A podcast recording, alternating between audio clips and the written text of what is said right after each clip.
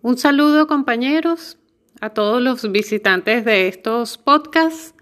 Continuamos en detrás de lo aparente.com. Hoy quisiera conversar de un artículo de Morfeo de Gea, Los siete hombres. No es un tema que me guste tratar, pues la gnosis es complicada y los seguidores del cuarto camino pueden interpretar estos temas con sus particulares arquetipos que no son los que intento transmitir. Si bien concuerdo en algunos aspectos, discrepo en otros, y siempre el tomar como base los conocimientos de terceros puede desvirtuar el objetivo final de la exposición. Pero como en este caso es necesario transmitir una idea abstracta, haré como en el caso de las octavas, tomaré como inicio este ejemplo agnóstico para desarrollar luego la idea de los siete hombres desde la visión del quinto camino de la cinta de Moebius. El ser humano, como colectivo, está formado por una serie de individualidades, catalogadas por clases de hombres. Para no empezar, como siempre, con los feminismos y machismos, entiéndase hombres en la generalidad de especie y no en la particularidad de género. Estas clases de hombres se dividen según qué centros de control utilicen y qué cuerpos estén activos. Sobre los centros no hay problema porque los conocen, pero de cuerpos nunca hablamos, así que muy resumidamente diré que el hombre está formado por nueve cuerpos o merkabas que se encuentran en estratos como capas dimensionales, de los cuales se conocen siete y los dos restantes, el octavo y el noveno, son cuerpos que corresponden a los avatares cuyo espacio raíz, el espacio matricial en que se conectan a esta realidad, no es 3D. Estos son los avatares correspondientes a las conexiones de la 43 a la 49, aquellos que no están conectados a espacios matriciales 4x4, sino a realidades superiores. Los siete cuerpos son llamados de distintas maneras según la gnosis que los catalogue, pero representan lo mismo mercabas o vehículos de desplazamiento acordes al estrato por donde se desplazan. Estos mercabas son los siguientes: el cuerpo físico, el cuerpo emocional o astral, el mental, espiritual o causal, átmico o emocional superior, el cuerpo búdico o mental superior, el cuerpo samádico o espiritual superior. Cada mercaba o cuerpo está dividido a su vez en otros subcuerpos o sistemas que en el caso del físico está representado y dividido por 10 partes fundamentales. Cada una de ellas forma un estrato energético particular que la medicina oriental utiliza para sanar mediante la utilización de acupuntura y otras técnicas ancestrales, manipulando los centros energéticos correspondientes a estos sistemas. Estas 10 partes son las siguientes. Sistema óseo, sistema muscular, sistema respiratorio, sistema endocrino, nervioso, circulatorio, digestivo, linfático, sistema reproductor y el sistema excretor.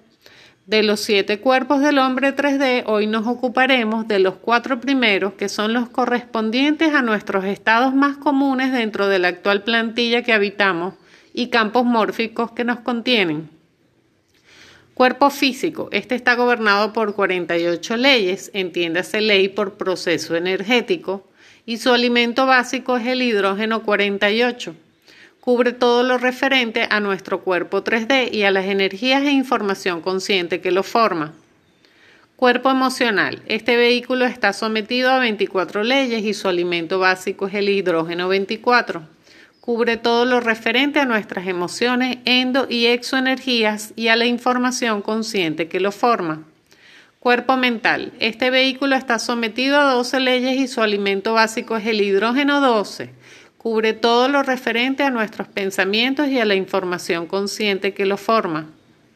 Cuerpo causal. Este vehículo está gobernado por seis leyes y su alimento básico es el hidrógeno 6. Cubre todo lo referente a nuestra conciencia y la información consciente que la forma. Ahora conociendo estos cuerpos veremos los siete hombres que forman el colectivo humano y que según quien sea el mayor número que domine ese colectivo, será la masa crítica necesaria para que la conciencia colectiva se forme y marque el techo del piso del inconsciente colectivo de la humanidad. Existen dos tipos de humanidad que coexisten en esta realidad, la humanidad mecánica y la humanidad consciente. Estas humanidades se distinguen según su centro de gravedad, sea mecánico o consciente. La humanidad mecánica es la correspondiente al humano, con H minúscula, y la humanidad consciente es la correspondiente al humano, con H mayúscula. Tanto una como otra pertenece a la especie del humano. Cada hombre está catalogado entre el 1 y el 7 y pertenece a una u otra categoría según el centro de control que sea dominante y el cuerpo o mercaba que use. A continuación veremos una lista de esos mercados y veremos cuáles son sus características. El hombre número 1 es el hombre meramente instintivo, mecanicista. En él predominan los centros del instinto y el mecánico o motor. Viven según la causalidad.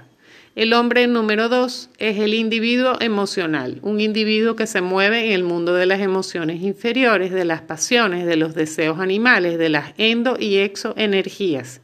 Vive según la emotividad.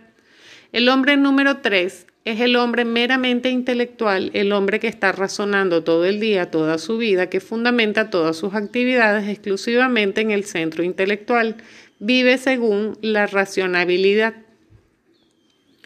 Los hombres número 1, 2 y 3 forman el círculo de la Torre de Babel, porque en este círculo hay confusión de lenguas. El intelectual no entiende al hombre emocional, el instintivo no entiende al emocional, el emocional no entiende al intelectual, el emocional tampoco entiende al instintivo, ni el instintivo al emocional. Esto se debe a sus distintos decodificadores según el centro de control dominante. El hombre intelectual dice una palabra y aquel otro lo entiende a su modo. Si un hombre intelectual afirma algo y se lo dice a un hombre emocional, el hombre emocional no entenderá al intelectual, interpretará las palabras del intelectual de acuerdo con sus decodificadores emocionales, le dará una traducción completamente diferente. A su vez, el hombre instintivo, cuando dice algo, el intelectual lo escucha a su modo, lo interpreta de la manera que le parece es correcta gracias a sus decodificadores intelectuales. El emocional no podría tampoco entender al instintivo. Cuando afirma algo, el instintivo no lo entiende porque lo interpretará con sus decodificadores instintivos. Los hombres 1, 2 y 3 no se entienden entre sí, viven en el círculo de Babel. Allí nadie entiende a nadie. Cuesta mucho trabajo que los hombres 1, 2 y 3 se entiendan entre sí y el gasto energético es enorme. Los hombres número 1, 2 y 3 interpretan las cosas a su modo, como les parece que es, y resulta que ninguno entiende a ninguno. Se necesita pasar al hombre número 4 antes de pertenecer a los mundos superiores. Estos están constituidos por los hombres 5, 6 y 7. En los mundos superiores todos se entienden entre sí, allí no hay desentendidos, no hay egos tormentosos, no hay dimes y diretes porque son conscientes de sí mismos y de su ser. El hombre número 4 es el hombre que ha equilibrado los centros de su máquina orgánica. Es el hombre que ya ha creado un centro de gravedad consciente o CGC. El hombre 4 es ecuánime, responsable con él mismo y los demás, es coherente en pensamiento, palabra y obra, es justo en sus acciones y su péndulo se ha detenido en el punto medio de su centro de gravedad, porque cristalizó su espíritu y por él se expresa. El hombre número 5 posee un cuerpo astral emocional y sabe que lo posee, puede utilizarlo a conciencia y tiene acceso a su conciencia genética. El hombre número 6 posee un cuerpo mental y sabe que lo posee, puede utilizarlo a conciencia y tiene acceso al quantum para recuperar burbujas de otros avatares. El hombre número 7 posee un cuerpo causal espiritual y sabe que lo posee, Puede utilizarlo a conciencia y tiene acceso total a su ser y consiguió cristalizar la esfera de conciencia para que tenga continuidad en las existencias. Ahora es inmortal, pues la vida es una continuidad de existencias conscientes y el ser es el navegante de sus cuerpos. Según la masa crítica de la vida consciente del planeta, sea de uno u otro de estos hombres, será el piso del inconsciente colectivo y el techo del consciente colectivo de la humanidad mecánica que la habite y el piso del consciente colectivo de la humanidad consciente que la habite, de donde partirá la expansión de su esfera hacia el límite de su horizonte. Bueno, si bien este tema da para mucho más, creo que hasta aquí es suficiente por ahora. Quedan ustedes el descubrir qué número de hombres son para comenzar el trabajo hacia su inmediato superior. Pero por lo visto en el artículo anterior parece que el círculo de Babel aún domina sus vidas. Nota, algunas partes de este artículo están tomadas de otros autores gnósticos y completadas con exposiciones y nociones nuevas, pues me pareció que expresaban correctamente la idea y concepto que quería exponer. Cualquier similitud con otros escritos que puedan encontrar es por esta causa y razón. Bien. Hoy quisiera enfocar el particular discernimiento enfocado en lo emocional, pues estamos cada día afrontando situaciones creadas, entre otras cosas, para despertar nuestras endo y exoenergías, para moverlas entre estados caóticos y diversión banal que a su vez exaltan instintos que si no tenemos las herramientas adecuadas literalmente sacan lo peor de la unidad de carbono a través de las emociones, pues es inevitable afirmar que dentro de la ilusión y las creaciones a través de nosotros que utilizan los amos que la manejan, hay mucho que saca la piedra empezando por nuestras estupideces y permitir lo nocivo afuera. Un adulto empático supo serlo porque vivió lo que son las emociones, las endo y exoenergías y logró equilibrar estas. Algo o alguien movió energías internas, intenciones y propósitos hacen la diferencia entre el ser empático o la indolencia. Vivimos entre el odio y la adoración, entre sentimientos encontrados y fanatismos, y quedándonos en ausencia de respuestas claras entre tanta desinformación que pulula afuera y falta de explicaciones profundas a ciertos hechos concernientes al ser humano fundamentales, pues la vida tarde o temprano nos hará dudar. Por mucho maquillaje que se ponga, nuestro interior está adormecido y espabila entre miserias creadas y no le van a decir que usted tiene el poder para salir del hueco y el laberinto. Es más, nos entretienen con el opio de diversas distracciones en el circo, de manera que olvidemos y busquemos solo eso como resguardo de dichas miserias del día a día. Entre emociones, exo y endoenergías que la personalidad virtual del ego usa en diversos formatos, autoengañándose. Y lo primero que entendí es que la psicología no es suficiente. Usted puede ir llegando a sus propias conclusiones en referencia al, al asunto psicología y sus orígenes, investigando el Instituto Tavistock, del cual se habló en detrás de lo aparente.com. En DDLA también puede encontrar información. Las emociones son señales. Ignorarlas haciéndonos los fuertes es tapar un hecho que trae consecuencias en la salud. Reprimir a un niño es entrar en situaciones que pueden incurrir en dramas que ya salen de un instinto natural. Recurrir a las soluciones tradicionales donde un psiquiatra medica es volvernos drogodependientes. Y como hemos mencionado reiteradas veces, la conciencia sobre hechos y el manejo de las energías particulares, teniendo la información certera, nos ubica para poder lograr soluciones y en otro estado de realidad, evitando incurrir en lo mismo una y otra vez. Lo que se necesita es, como en todo, ir al origen tomando en cuenta todos los elementos, empezando por uno mismo, la esfera de conciencia revertida.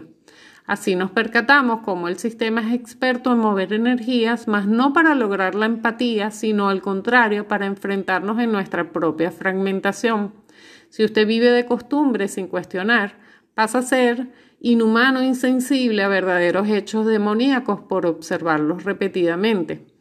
Para lograr recibir con normalidad lo que no se justifica, mucho menos se admite o se lucha.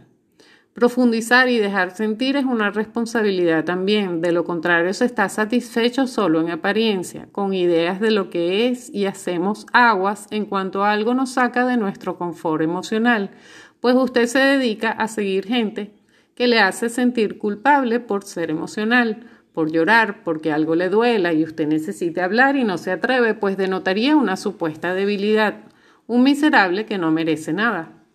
Hay que empezar por reconocerse y sepa que no está solo. Por eso la premisa de investigue y créase a usted mismo. Es claro que no es dejar al ego remojado en desdichas ni tapadas con distracciones prefabricadas para ese fin, sumiéndolo en algo peor, o bajo condiciones hechas normales por nuestra ignorancia e incapacidad de resolver sentimientos que terminan en conflictos perennes, pues siempre habrá algo mal manejado por usted o alguien más, un catalizador detonante que se ocupará de mantenerlo en baja frecuencia, en el miedo o sus derivados, que le impide verse con sus virtudes y defectos desde un principio sin autoengaño, pero sin condescendencia egoica del deseo de permanecer embarrado, pasando a ser víctima que atrae más miseria en círculos viciosos del muerto en vida. Ser empático afuera surge de la empatía interior, no del robotizado o del miedo hacia el prójimo por las propias desilusiones e ignorancia en no saber sobrellevar asuntos. Actuamos en base al otro o en base a nuestros principios y certeza. Asumiendo lo que corresponde con la información adecuada, usted ahorra energías que se ven inmiscuidas dentro de las endo y exoenergías del interlocutor o de objetos. De esta manera, la información adecuada le enseña a transmutar y no a ignorar consecuencias. Sienta, llora, viva la emoción, integre y busque el origen que solo puede encontrarse a través de su verdad. Transmuta y suba su, su fe, su frecuencia energética, que lo hará dar y recibir sin engaños, pues se permitió y recordó ser humano desde un principio, de lo verdadero encontrado por experiencia de sí mismo, que va surgiendo algo menos imperfecto, rozando el hombre inmediato superior al que nos encontramos. Bien, hasta aquí este programa. Gracias por su atención. Nos vemos pronto.